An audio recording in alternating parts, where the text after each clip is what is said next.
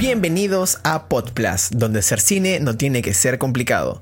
Hoy tengo conmigo a Joseph Landman, compositor musical y alumno de comunicaciones, para hablar sobre la musicalización y el proceso creativo detrás de componer una pieza musical. Así que, sin más ni más, señor director, vamos con la music.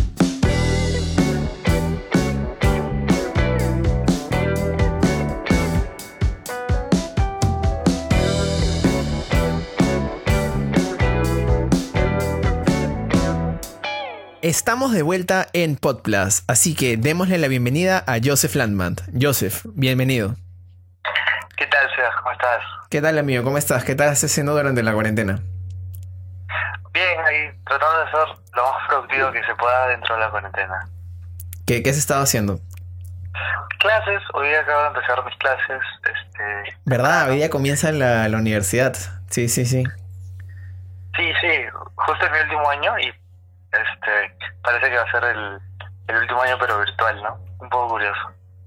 Es, es bastante curioso porque como todo, todo ha sido revolucionado por este tema del, del coronavirus y, y la, la aglomeración de gente, ¿qué tal te ha parecido la, la primera clase? Me da mucha curiosidad. ¿Cómo lo sentiste? ¿Qué tal el ambiente? ¿La conexión se te malogró? ¿Cómo fue? Pucha, la verdad que tenía bastante miedo al inicio. Eh, no sabía qué iba a estar, pero me tocó este profe, creo que, que, que lo conocemos, Pepe Guzmán. Ya, Pepe. y maneja súper bien Blackboard, que es la herramienta que estamos usando. Y funcionó muy, muy, muy bien con las preguntas, con todo, con toda la herramienta que él nos mandaba como ventanas emergentes, donde mostraba las clases. Hay como una pizarra eh, virtual, en verdad, muy chévere. La conexión buena, la conexión buena. De hecho, para mí también curioso porque toda la clase estaba presente. Yo pensé que nadie iba a estar o que iban a estar a medias, pero en verdad todos estaban y sentí que aprendí, sentí que aprendí. Eso me llamó bastante la atención. Eso es lo mejor, o sea, sentir que aprendes. Pero qué bacán, qué bacán que, que la tecnología no solamente tipo, nos permita entretenernos, sino también conectarte para, para aprender, ¿no? Sí, exacto. Y, y ahora hay una novedad, que ya no hay exámenes parciales ni finales. Ah, verdad, me había olvidado. Ahora la evaluación es continua. Sí, sí, sí, claro. Exacto. Sí, sí, ya eso ya es totalmente nuevo para mí. Sí, Dicen que van a hacer varias evaluaciones constantemente y que eh, van a hacer como 6, 7 evaluaciones para parcial y para el final. Entonces, yo siento que estoy en mi primer año en la universidad, pero no es totalmente diferente. claro. Que en verdad que lo, que lo caso. Este, Joseph, justo comentaba al inicio del podcast cuando, cuando te estaba presentando que tú eres compositor musical. ¿Sí o no? Sí, sí, ah, compositor, compositor para, para cine y de música clásica también. A mí me da mucha, mucha curiosidad saber y te quiero preguntar, ¿cómo es que empiezas a vincularte con la música, a tocar instrumentos? ¿Cuál es tu primer acercamiento? Mi primer acercamiento es cuando tenía 13 años y... ¿Y ahorita bueno, cuántos años tienes? eh, ahorita tengo 24. Ya, wow. Hace 11 años. Hace 11 años, sí. Hace 11 años empecé. Lo más curioso es que me gustaba Coldplay, esta banda inglesa. Y me quería sacar todas las piezas de piano que tenían. Clocks. Le dije a mis papás que me metieran en clases de piano. Y empecé y, y creo que ha sido una de las cosas que más continuidad le ha dado en mi vida y en las que más me he esforzado de los años. Y empecé a descubrir, en verdad, con, en verdad, de esto siempre me voy a sentir muy agradecido, que he tenido uno de los mejores profesores de piano, mi maestra Elsa Pular Vidal, este, que fue una concertista eh, de primera a nivel mundial y que tocaba constantemente con la filarmónica. Fue una excelente maestra y nada, ella me, me llevó por este camino de la música clásica, me llevó por conocer eh, a los grandes compositores clásicos y en verdad ha sido eh, una de las cosas que aún preservo y, y es más, aún sigo estudiando. Claro, porque dicen que uno nunca deja de estudiar. Y siempre hay que constantemente ir repasando, ir aprendiendo cosas nuevas. Sí, en, eso, en eso coincido totalmente. El mundo del piano, en verdad, yo siento que nunca dejas de aprender, sinceramente. Entonces tú empezaste tocando piano. Sí, eh, piano y guitarra al mismo tiempo. Tomaba clases de ambas cosas. ¿Y, y, y, tocas otros instrumentos aparte de piano y guitarra? No, no, la verdad que solo esos dos. Solo esos dos, solamente piano y guitarra y con eso puedes componer todo.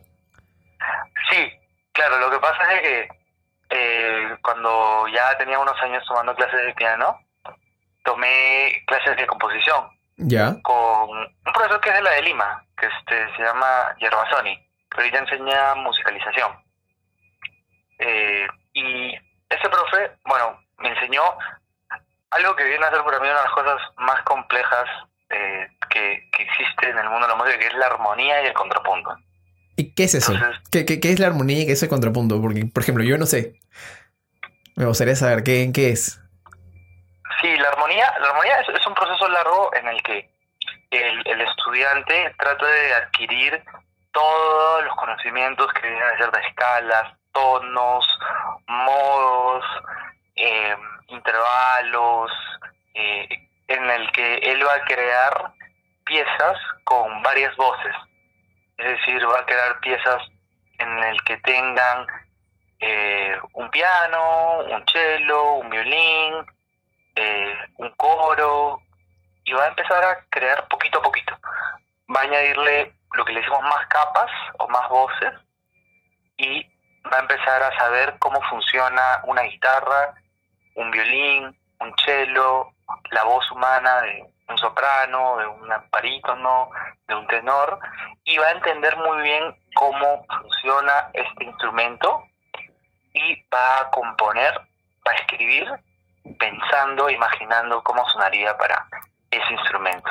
Ok, entonces la armonía es entender cómo funcionan todas estas voces de diferentes instrumentos y cómo juntarlas. Sí, es una manera. Eh, es una manera en la que suena, se le dice eh, de forma tonal. Es la que forma armoniosa, justamente por ese nombre. Ah, claro, claro, claro. ¿Y el contrapunto? El contrapunto es algo que, de hecho, muchos nos hemos escuchado a través de las obras de Bach de Johann Sebastian Bach. Eh, es en el que se escribe de forma diferenciada para un instrumento y para otro instrumento. Es decir, que se piensa individualmente cada voz. Es decir, la mano izquierda hace algo muy complejo, este, totalmente diferente de la mano derecha, y la mano derecha hace otra cosa. Y son como que melodías distintas, que generan una armonía muy genial. Las más conocidas son las fugas y los preludios de, de Bach. O sea, y el contrapunto es, son estas dos voces, pero de un mismo instrumento, si entendí bien. Sí, puede ser un mismo instrumento, pero también pueden ser instrumentos, eh, eh, pueden ser diferentes instrumentos, pueden ser, eh, puede ser una guitarra, puede ser voces, Claro, lo importante es este contrastarlas para generar algo que suene bien junto. Exacto, que suene bien junto. Ya, ya lo tengo. sí, y, suene totalmente diferente. Ya. Eh, cada lado de la composición. Justo hace un tiempo yo estaba viendo, a mí me gusta mucho un youtuber que se llama Jaime Altozano, no sé si lo conoces. Sí, claro, es que habla de música y la forma en la que habla de la música lo hace súper comestible para, para cualquier persona y hablaba de las fugas, que las fugas son justo estas de como escalas que suben y bajan, pero que pueden resultar caóticas cuando escuchas, pero si las entiendes ya se pueden ir desglosando por partes y es como que habla una voz, de ahí habla la otra. O hay una, casi como el call and response del, del blues, se podría decir una cosa así. Fácil, estoy hablando de piedras, no sé qué piensas tú. Sí. Jaime, Jaime Tosando es verdad es, es la maravilla de, que, nos ha tocado vivir en la, era digital para los músicos clásicos, porque te está haciendo a un montón de personas la, la, música eh, muy digestible. Sí. Entonces, muy, muy digestible, em, creo que no importa el nivel en el que te encuentres, te, te da ganas de seguir consumiendo y de ganarte de su conocimiento que en verdad es muy amplio y de todas esas historias curiosas que tiene. Es un gran comunicador, en verdad. Sí, es muy, muy bueno. Así que ya saben, gente, si están comenzando en la música y no saben por dónde comenzar, Jaime Altozano, un muy buen referente de youtuber de habla española, pero excelente, excelente. Entonces, Joseph, ya, me contaste que estabas aprendiendo ah, de composición con un profesor de la de Lima. Este, y de ahí qué sigue, ¿qué más? ¿Qué sigue en tu historia? Ah, bueno, eh, continuando la historia de, de, cómo estudié piano y, y ahí. Sí. ya, este, bueno, comienzo, eh, ya más o menos cuando tenía 18 años, eh, yo estudiaba Derecho. Fue la carrera que, que elegí este, a esa edad. Eh, yo, yo todo el tiempo pensé porque me estaba preparando desde chico para el conservatorio, pero finalmente decidí irme para, para, para derecho, la verdad porque leí un montón y quería ser como que un congresista o un fiscal anticorrupción o algo por el estilo. Pero cuando estaba en la carrera y ya tenía 18 años, estaba en cuarto ciclo, veía a mis amigos de comunicaciones que creaban cortometrajes y veía cómo la música que utilizaban le reforzaba mucho la imagen. En esa época empecé a, escuchar a un montón de, compositores nuevos que no los había escuchado antes.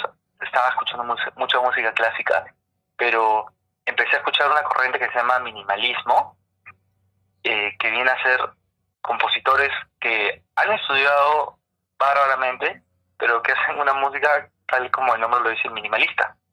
Eso me llamaba un montón la atención y, y sobre todo cómo se veía en imagen, cómo se veía en el cine. Por ejemplo, hay un compositor, Philip Glass, que ha hecho la música del ilusionista, de la película Las Horas, en que Nicole Kidman ganó el Oscar. Eh, ahorita que ha hecho la película de Jane, la cuidadora de gorilas, eh, el documental. Y me llamaba muchísimo la atención. Eh, era una de las cosas que más me llamaba la atención cuando estaba en la carrera. También la película Amigos de Ludovico Naudi, eh, que hizo la música de Ludovico Naudi, esa película francesa. Entonces, yo a los 18 años dije, yo, yo me tengo que dedicar a eso. Yo, yo me tengo que dedicar a eso, pero en verdad nunca había compuesto para un cortometraje y nada por el estilo. Entonces empecé a empecé a, generar más amigos eh, en las carreras de comunicación y me empecé a meter cursos de comunicación, ya más o menos cuando tenía 19, y me empezaron a dar cortometrajes para musicalizarlos. Y ahí es cuando comienzas. ¿Cómo? Ahí es cuando comienzas a, hacer soundtracks para cortos. Sí, ahí, ahí es cuando comienzo a hacer soundtracks para cortometrajes. Y pucha, el primer corto que me dieron eh, era muy chévere. Y y me gustaba mucho cómo era la relación de proceso creativo entre el director y yo. Era como que el director me decía, pucha, no sé mucho de música, pero me decía, más o menos esta es mi referencia, quiero crear esto. Y yo sentía que me hablaban como un actor.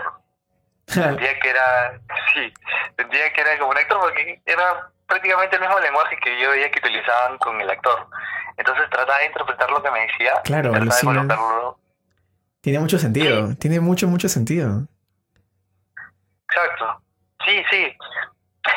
De hecho, es, es, curioso porque hay muchos músicos, muchos compositores para cine que, que detestan cuando les hablan los directores como actores, porque prefieren que les hable en un lenguaje musical. Pero eso es muy exigente, creo, porque creo que la mayoría son cineastas y no, no músicos. Claro. qué, buena referencia, no me había puesto a pensar así. Sí. Entonces, eh, era súper súper chévere para mí. Eh, y empezaba a tratar de descifrar qué era lo que tenían en mente. Y cuando, eso sí, por ejemplo, te cuento una anécdota. Eh, no una anécdota mía, pero es un caso, una película muy famosa, La La Land, que es de Damien Chazelle y el compositor es Justin Hurwitz, que habían trabajado antes. Claro, en, en Whiplash. En Whiplash, claro, tremenda película. Y que al, al hacer la, la, la música, Justin Hurwitz no era un compositor de jazz, era un compositor clásico. Entonces, pero también Chazelle se esforzó y le dijo, no, no, tú tienes que ser, se metió en clases intensivas de jazz y se calcula que hizo más de 400 maquetas, es decir, 400 temas musicales para entregárselos a Damien Chazelle para que funcionara. Y él decía, no, no, no, no, no, no, no, no, no, no, no, no, eso no va. Entonces, yo ya más o menos tenía, todavía no había salido la La pero yo estaba eh, empezando a, experimentar eso de que el director me rechazaba 5, 6, 7, 8, 9, 10 eh, composiciones hasta que llegaba la indicada. Y cuando llegaba la composición indicada, uff, eh, era un momento, verdad, super feeling, porque el director se sentía súper cómodo, súper contento y sentía, y sentía que eh, la imagen, su cortometraje, estaba transmitiendo lo que él siempre quiso transmitir en su cabeza. Qué paja, qué, qué paja esa, esa manera de describirla y qué, qué excelente esa anécdota. Cae justo a pelo. Sí, creo que nosotros hemos, hemos experimentado también. Eh, sí, no, no, sí, de todas maneras, cuando estábamos haciendo la música para Special Olympics, para Jane, encontrar ese punto de equilibrio es, este, es complicado, pero una vez que, llegas a encontrar la canción o la composición, la, la chamba mutua es, pucha, increíble. Se siente un relajo, un alivio de haber llegado, de haber conseguido esa meta. Eso es, es bien paja. Sí, eh, es, bien, paja. Hay una cosa que dice Hans Zimmer en su masterclass que señala que él dice que para él cada vez que le dan una película, sea la Dunkirk o sea Interestelar, él tiene, eh, para él es un hoja en blanco. Que si él no tiene el feedback con el director, él no, no sabe qué componer. Para él es un proceso creativo en conjunto. Claro. Sí, pues. Sí, sí, sí. Este, justo hablando de procesos creativos, te quería preguntar, ¿Cómo, ¿Cómo comienzas tú a componer una pieza? ¿Cómo comienzas a crear algo para un corto, no? O sea, ¿de dónde sacas inspiración? ¿De, de dónde jalas? ¿Cómo sabes por dónde comenzar? Uf, esa parte a veces es de dos maneras. Eh, a veces, si es que tengo, por ejemplo, a un director como tú que es como que la tienes clara y dices, sí, este, yo quiero que esto suene más o menos como esta pela, como este músico, pa, pa, pa. Para mí es como que tratar de empaparme de ese músico, de esa referencia, y tratar de sacarle el jugo, y tratar de decir, ya, buenísimo. Eh, mira, analizo un poco la pieza, la estructura, los instrumentos, si es, digital y uso sintetizadores, trato de, de empaparme y probar sonidos y demás y tratar de sacar ahí una referencia. Pero en caso, por ejemplo, que me ha pasado el, director o, el productor, no tienen ni idea de lo que quieren, realmente quieren música. Eh, lo que hago es, tratar de, preguntarles qué te llevó a hacer el producto, qué es lo que más te gusta del producto, y qué te recuerda del producto, y qué te hace pensar eh, cuando ya esté listo el producto, eh, a qué te imaginas, qué sensaciones crees, quieres que, genere esto. Y si me lo dicen, usualmente puedo trabajar y pensar en música que me ha hecho sentir lo mismo. Entonces, de esa manera hago un poco el match y estoy tratando de buscar y hago prueba error, ensayo error y le mando, y le mando, y le mando, y le mando y listo. Pero a veces también no me dicen nada y ahí es un poco lo más difícil. Y ahí es lo más difícil, ¿por qué? Porque tengo que tratar de adivinar y tengo que ser yo un poco como el director. Porque yo, yo creo Claro, el director de la, pieza musical, pues, ¿no? También y vas, tú vas jalando los cielos por donde quieres llevar la emoción. Exacto, exacto, exacto. Y ahí es cuando más tienes que ser como seguro de ti mismo porque dices, ok, yo creo que esto va por acá, esto va por acá y esto genera esto. Y ahí viene la prueba cuando se lo mandas y te dice, no va para nada, o te dice, me gusta. Claro te sientes el rey del mundo porque no tenías ni idea de qué es lo que querías. y lo vas descubriendo. Este, justo hablando un poco de eso, de, las referencias, yo, yo he visto en varias entrevistas a músicos que, por ejemplo, si mal no recuerdo, Hans Zimmer es quien a quien no le gusta lo que se llama usar la temp music, ¿no? Que es cuando el director agarra y pone una pista de, de referencia para editar la pela. Este, y me acuerdo que Hans Zimmer decía que ¿por qué ponen eso? Bueno, quizás no era Hans Zimmer y estoy ahorita hablando piedras, ¿no? Pero en mi cabeza está como Hans Zimmer. Eh, decía que para qué le ponen una pieza de referencia si si, si le van a llamar a él, ¿no? Mejor que compren los derechos de usar la, la Temp Music. ¿Cuál es, cuál es tu, tu posición al respecto? ¿Prefieres que te den eh, cortos con, con, piezas ya con música de referencia o, o, prefieres que estén en nada y tú crear de cero y que te den referentes, pero no quizás música de referencia, ¿no? Sí, sobre eso creo que ahí los músicos tienen, o sea, hay una mayoría en en decir, no me es ninguna referencia. O sea, es más una conversación que te lleva a eso. Antes que te responda, mira, también esta chica, Hildur, la del Joker. La de Joker. Ella también le mandaron, ponte en la edición, le mandaron en el corte un, de música de referencia. Y ella decía de que trataba de no escuchar casi nada porque no quería influenciarse. Ah, claro. claro, claro. Ese era Exacto. Ese era su mayor temor, estar influenciada por lo que el director quería y no por lo que ella pensaba que le podía aportar a la película. Entonces, ahí es, es una parte como que me da, me, me da de gusto también. En mi caso, eh, en mi caso a mí sí me gusta, a mí sí me gusta eh, ver, las referencias porque se ve un poco más eh, cuál es eh, la sensación que quiere crear el director. Y a veces como, eh, por ejemplo, me dan música que es royalty free. Ya. entonces... Ah, royalty free, pero... un paréntesis, royalty free para los que no saben es que es libre de derechos y que se puede utilizar sin pagar algún costo, como la música que puedes encontrar en la librería de audio YouTube o en freesound.org, ¿no?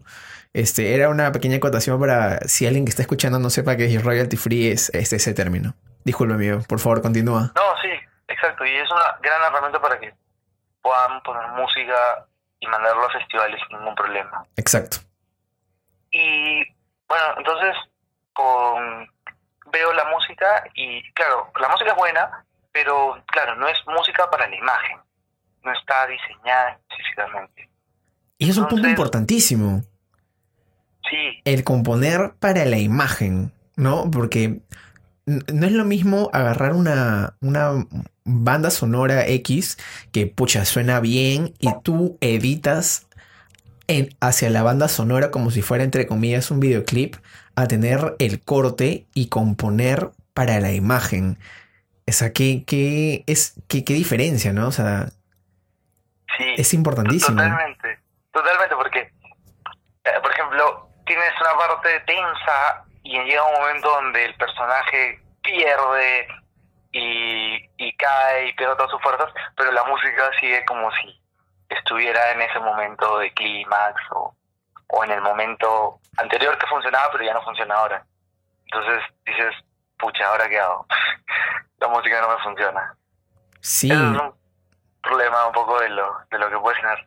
Pero, eh, entonces, volviendo, cuando yo tengo eh, la música de referencia, me gusta porque veo lo que el director más o menos quiere eh, lograr transmitir a través de la música.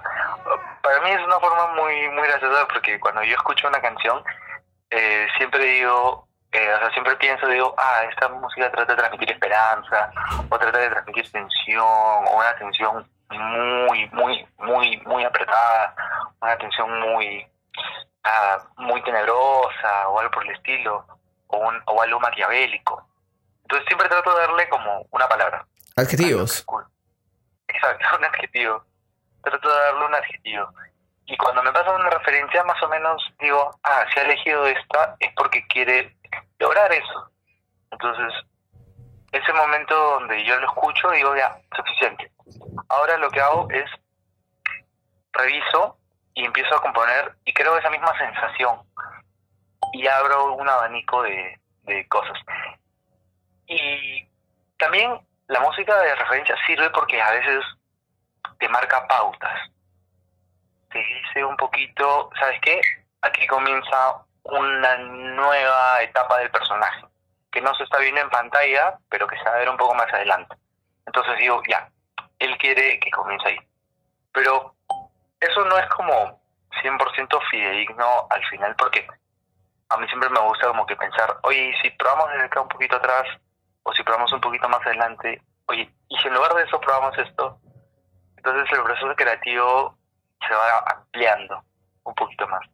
Claro, es, ir probando, prueba y error, pues, ¿no? Como, como todo, hasta descubrir justo ese momento donde se genere la mayor intensidad posible y, que tú agarres al espectador y lo vayas manipulando, ¿no? Como que quiero que acá sientas tal cosa y cuando llegue acá sientas tal cosa y acá sientas tal cosa.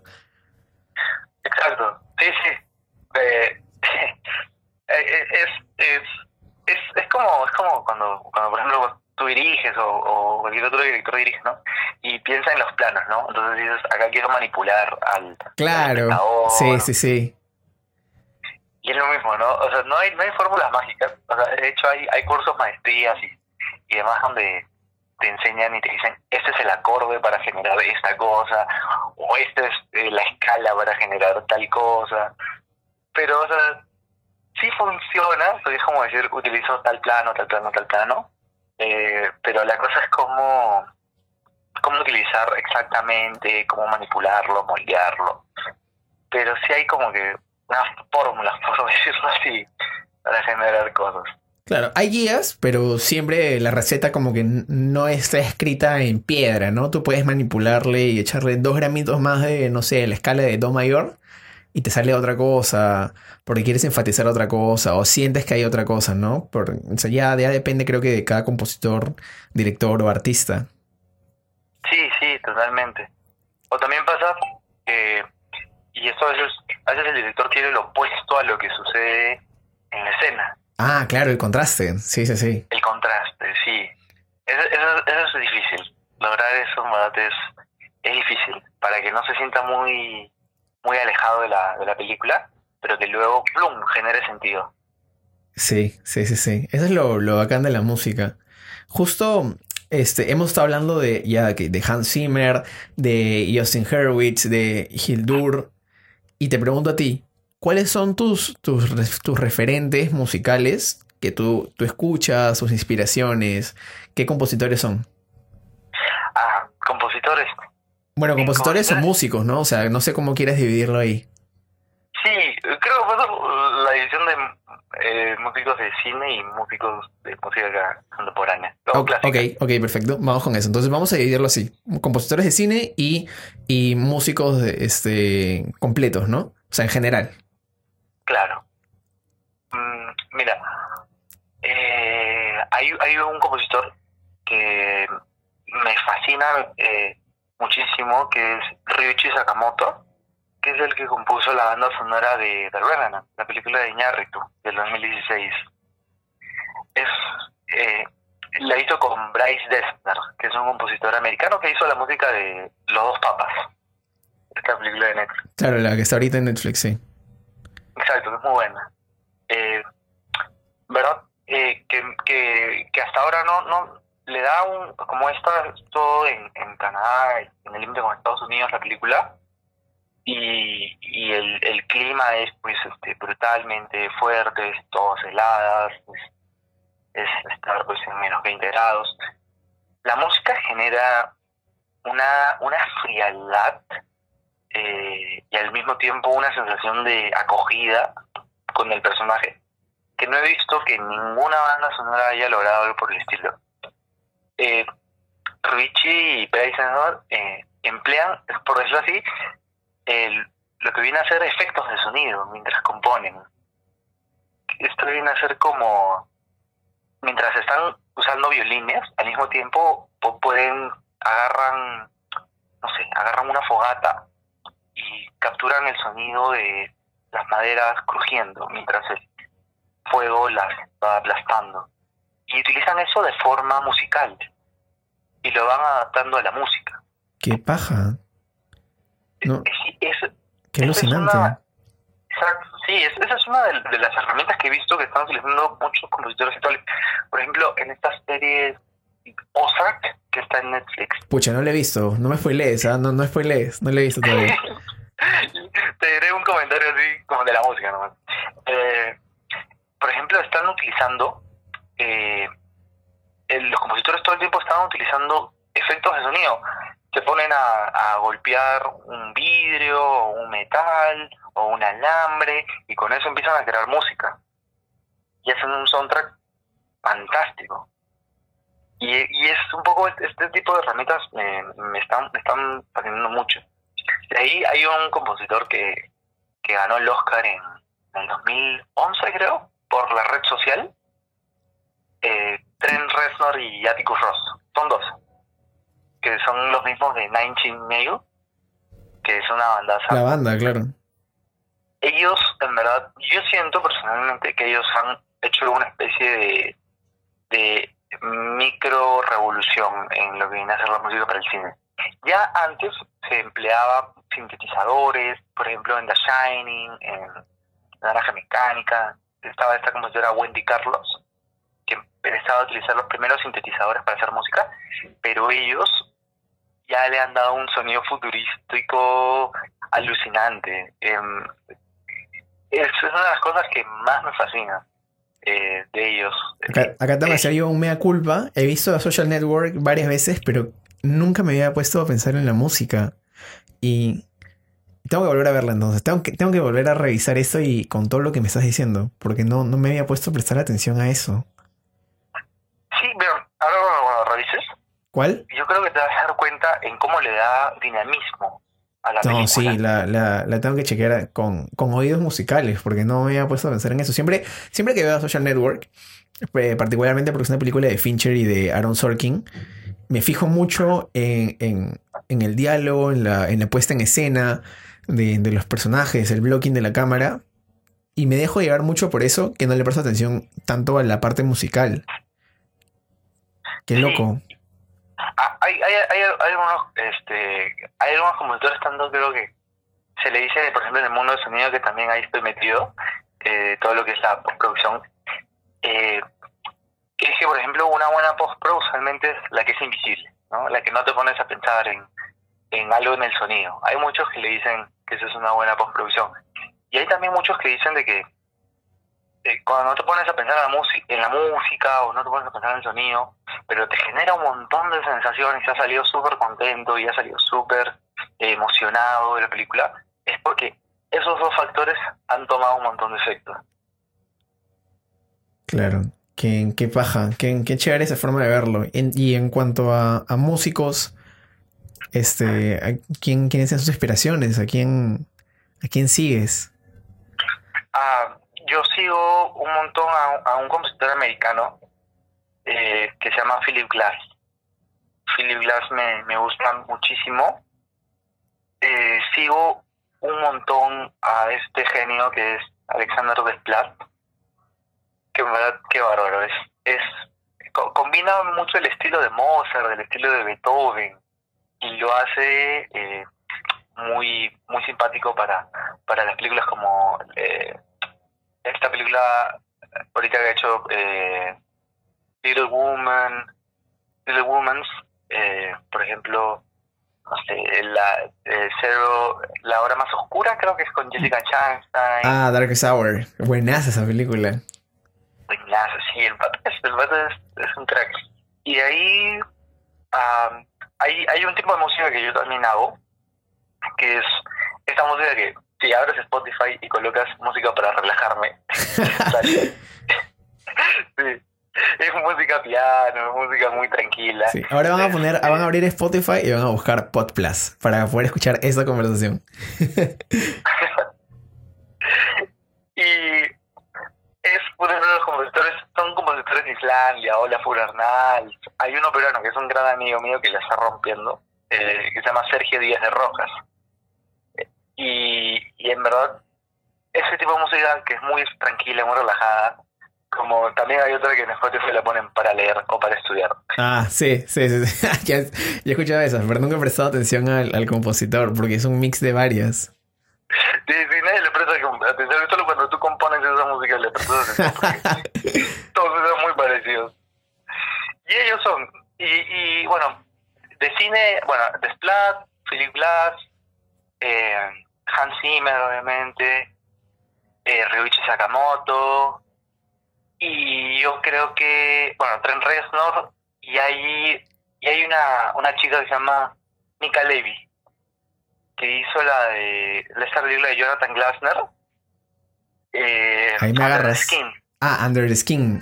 No la he visto, pero me muero ganas de verla. Es buenísima. Y, y también hizo la, la de Kennedy, la de Jackie. Ya, esa sí la he visto, pero no la acabé. Me, me dio un poco de sueño, tengo que ser sincero esa película. Loquísimo, ¿verdad?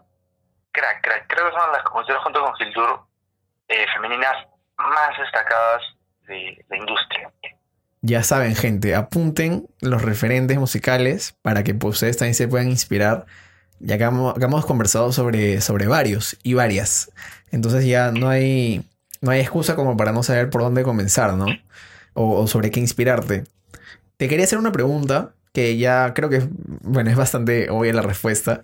Eh, se quería preguntar si eh, hay algún instrumento que prefieras tocar, pero yo voy a asumir por lo que hemos conversado que es el piano de todas maneras. Sí, es, es, es el piano, en. Es el piano, y aunque tengo unas ganas de aprender a tocar el saxofón, eh, tremendas. Eh, últimamente este, lo toco virtualmente o lo compongo a mano, pero sí quiero aprender porque en verdad me fascina el sonido del saxofón. Yo tocaba saxofón, alucina. Toqué un año en el colegio, un año. Luego lo Ah. dejé y, y fui baterista seis años. Y de ahí dejé la música por el cine, pero voy a retomar. Quiero retomar. Sí, tengo la, todas las ganas de retomar a hacer música. Aprovechando la cuarentena estoy empezando a tocar guitarra. O sea, he vuelto a tocar guitarra un poco porque mi primer instrumento ever este, fue la guitarra. Comencé tocando guitarra, de ahí toqué trombón medio año, de ahí saxofón un año y de ahí encontré la batería y, y pucha, fue, fue un amor a primera vista. Me encantó la batería y, y desde entonces soy baterista. Bueno, ya no toco, ¿no? Pero me encantó. Buenísimo. Entonces, Yo te quería preguntar, para alguien que está recién comenzando a, componer, ¿cómo puede comenzar, no? ¿Qué le sugerirías? Yo creo que un gran tip genial es componer para la imagen. A mí me encantó esa frase, componer para la imagen. Se me ha quedado grabada en la cabeza.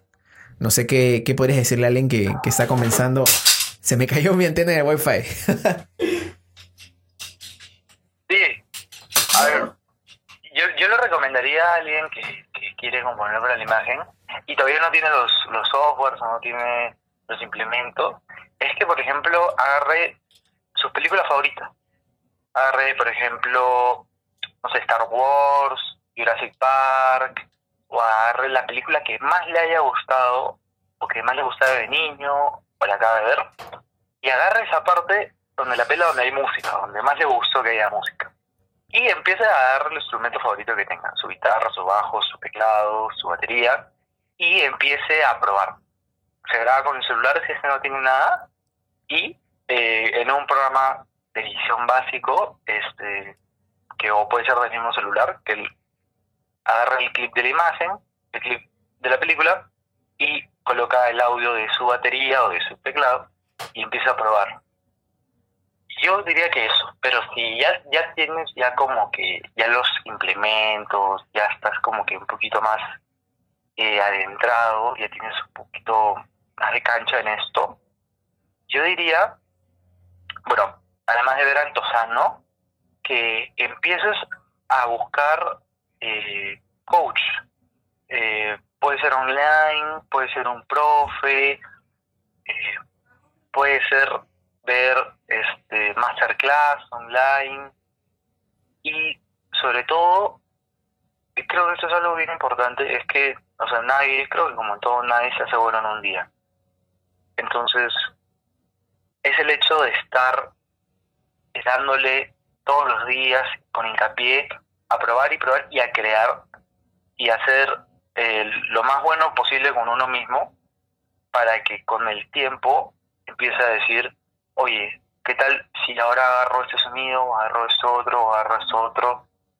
Y empiezas a decirle a tu amigo que estudia comunicaciones o que estudia cine que estudia afuera y le dices, oye, mira lo que estoy haciendo, ¿no te interesa que haga algo para tu cortometraje? Una vez que empiezas a, mandarle a todos sus amigos, incluso hasta tus profesores, empiezas a, generar un montón de, de, ventanas de oportunidad. Empiezas a ver que hay gente que te empieza a considerar en sus primeros proyectos, empiezas a crearte tu fanpage, tu Instagram, un poco tu página web en WordPress, que es lo más económico, tu blog, empiezas a subir tu música a SoundCloud, que es gratuito, empiezas a utilizar todas esas herramientas que al final lo que te generan es visibilidad.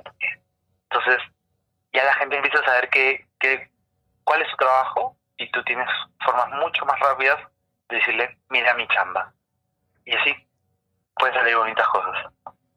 Claro, la, la, exposición y el branding personal son, son claves, pues, ¿no? Sobre todo hoy en día, en el mundo digital, que tenemos que, que llevar nuestro trabajo hacia los demás, que nos conozcan. Exacto, Exacto. eso es súper, súper importante. No importa cuán bueno sea, tienes que hacer branding de ti mismo, ¿verdad?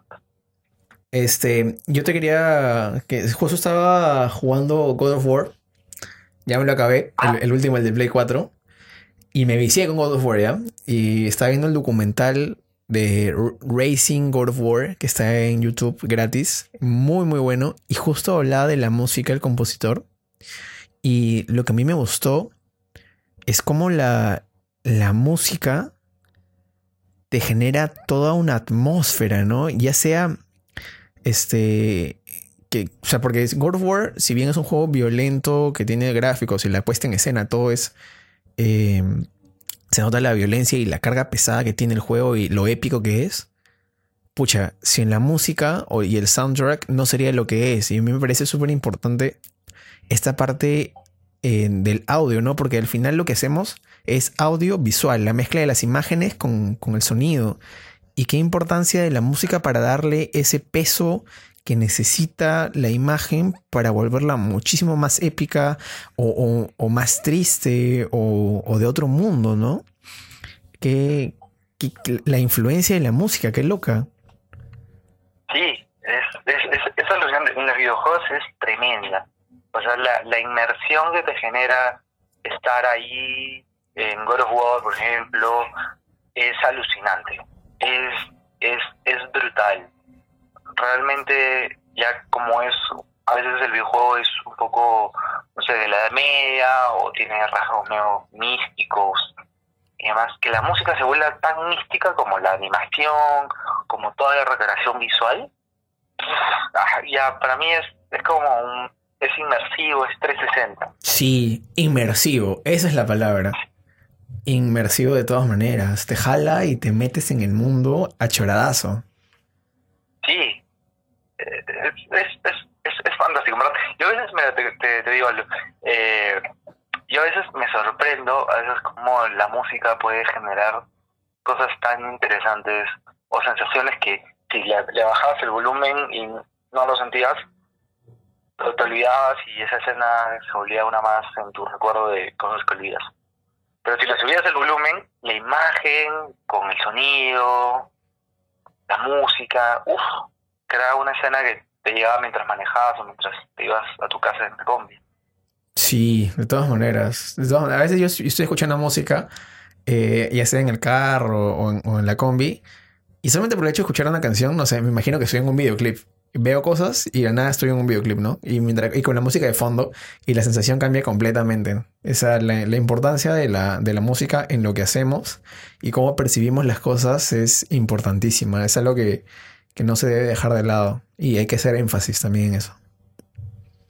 Exacto. Cambias a la percepción del tiempo. Sí. Y eso es algo fantástico. Sí. Eh, Joseph, ya para, para, ir cerrando un poco este episodio, eh, justo cuando hablamos en Instagram y te comenté de, de estar en el podcast, tú me comentaste de que habláramos de películas que generen bienestar y a mí me gustó un montón porque yo fue justo a raíz de un post que también que hice con la película de Intern, que a mí me gusta mucho, enfatizando la música. Y la música, como justo hablábamos, te genera diferentes sensaciones. Y una de esas sensaciones puede ser bienestar. ¿Y a qué me refiero con bienestar, no? Tipo, esas películas que ves y solamente estás sonriendo y te gustan un montón. Y la música este, jala un montón la, la carga dramática de la historia. Eh, por ejemplo, vamos a hacer un ping-pong y habíamos coordinado un poco. Te voy, a dar, te voy a lanzar mi primera película que para mí genera un montón de bienestar con respecto a la música. Harry Potter 1 y Harry Potter 2. Increíble, o sea, la, la, sensación que te da de acá en Hogwarts todo está bien, son aventuras de niños, este, y, y todo tranquilo, es alucinante. O sea, tú la ves y te sientes, te sientes bien, ¿no? Demasiado. ¿Tú, tú, ¿Tú cuál tienes? ¿Qué, ¿Tienes alguna para lanzar? ¿Cuál tienes tú? Ah, una para mí que me genera un montón de bienestar es el curioso caso de Benjamin Button. Ya, ya, ya. Se la he visto por partes, no la he visto completa. Pero ¿qué te, qué te hace sentir esa película, por ejemplo? Uf, hay, hay, hay en esa película es muy porque hay un sentido de propósito. Hay un sentido de propósito del personaje que pese a las dificultades, pese a que nace viejo, es un niño viejo, y que va creciendo y disminuyendo su edad, eh, le, encuentra una perspectiva totalmente diferente a la música, a, la vida, y la música, eh, la música acompaña de una manera muy empática con el personaje. Y de esta manera el, el personaje eh, aprende un montón de sí mismo y aprende un montón de los demás y aprende a cultivar relaciones sanas y cuándo irse, porque no es que te envejeces con el amor de tu vida y, y es así, no, sino que él cuando él envejece es que se hace más joven, se hace un niño, hasta un bebé. Y, y la música, me verdad, es fantástica. Creo que fue nominada al Oscar en, en el 2009 por todo lo que logra todo lo que transmite, a veces el personaje tiene muchos silencios, pero la música te dice todo lo que está en el mundo interior del personaje. Ese es otro punto muy, muy importante, es explorar el mundo interior del personaje, ¿no? Este, acá estamos dando conocimiento para, que la gente coja una libreta y apunte. Explorar el mundo interior del personaje y componer para la imagen son las dos cosas con las que yo me quedo. Y que la música pueda representar ambas cosas y pueda apoyar además a la carga dramática que tiene un producto audiovisual es simplemente ya uff. Pero eso de exploración del personaje es importante, ¿no? Porque apoya la historia, la, música se convierte en un elemento más de narración, más que simplemente acompañamiento. Exacto. Es, es, es fantástico. Sí, es fantástico. Otra película que yo tengo para recomendar a la gente que está escuchando, que aprovechando la cuarentena puedan verla, y que genere bienestar, Stuart Little. Stuart Little, escúchame, Stuart Little es alucinante, es la historia de este ratoncito y si no fuera por la música, por las canciones también que tiene un soundtrack, este, no se generaría esa sensación de alivio, tranquilidad, que te genera la película, paz. Este, y creo que bastante se debe a la presencia de, de violines. Siento que las cuerdas en Stuart Little funcionan muy bien para crear la sensación de tranquilidad, paz, ligereza inclusive. Exacto. Eso es algo, eso es algo que, que a veces los compositores tenemos. A veces el personaje funciona muy bien con un instrumento. Funciona muy bien con un piano, funciona muy bien con unas cuerdas, o funciona muy bien con un instrumento, un, teclado antiguo. Y, y, y, es como es el match del personaje. De ahí de ahí, por ejemplo, yo también coincido contigo en, Harry Potter. ¿eh? Harry Potter me parece lo máximo. Este, es como te, teletransporta a Hogwarts y te lleva a ese mundo mágico que, que Williams pues crea fantásticamente. Sí. Eh, una más, una más. ¿Tú cuál tienes? Yo diría eh, Toy Story, ¿ah? Uy, Toy Story, qué buena. Claro, Toy Story la, música este, la canta y la compone Randy Newman y la dirige también. Que este señor que cantó en la última presentación de los Oscars. Sí, sí, sí, claro. Y, y es fenomenal, pues, porque eh, te, da toda esa sensación de felicidad que los personajes de los juguetes tienen, ¿no? Sobre todo cuando uno es niño, todo, esa, todo ese vínculo que tienes con los juguetes, que la música lo recrea súper, súper bien. No, ya, ya, ya Toy Story es otro level, ¿ah? sí. Ya eso estamos en otras ligas. Aparte de que tiene esta, esta carga nostálgica de, de los personajes que te transporta, ¿no? Tuviste Toy Story cuando tenías, no sé, 5 años, la 1. Ves la 3, te ponen Yo soy tu amigo fiel y ¡fua! Te transporta completamente. Sí, es, es, una pieza mágica, en verdad.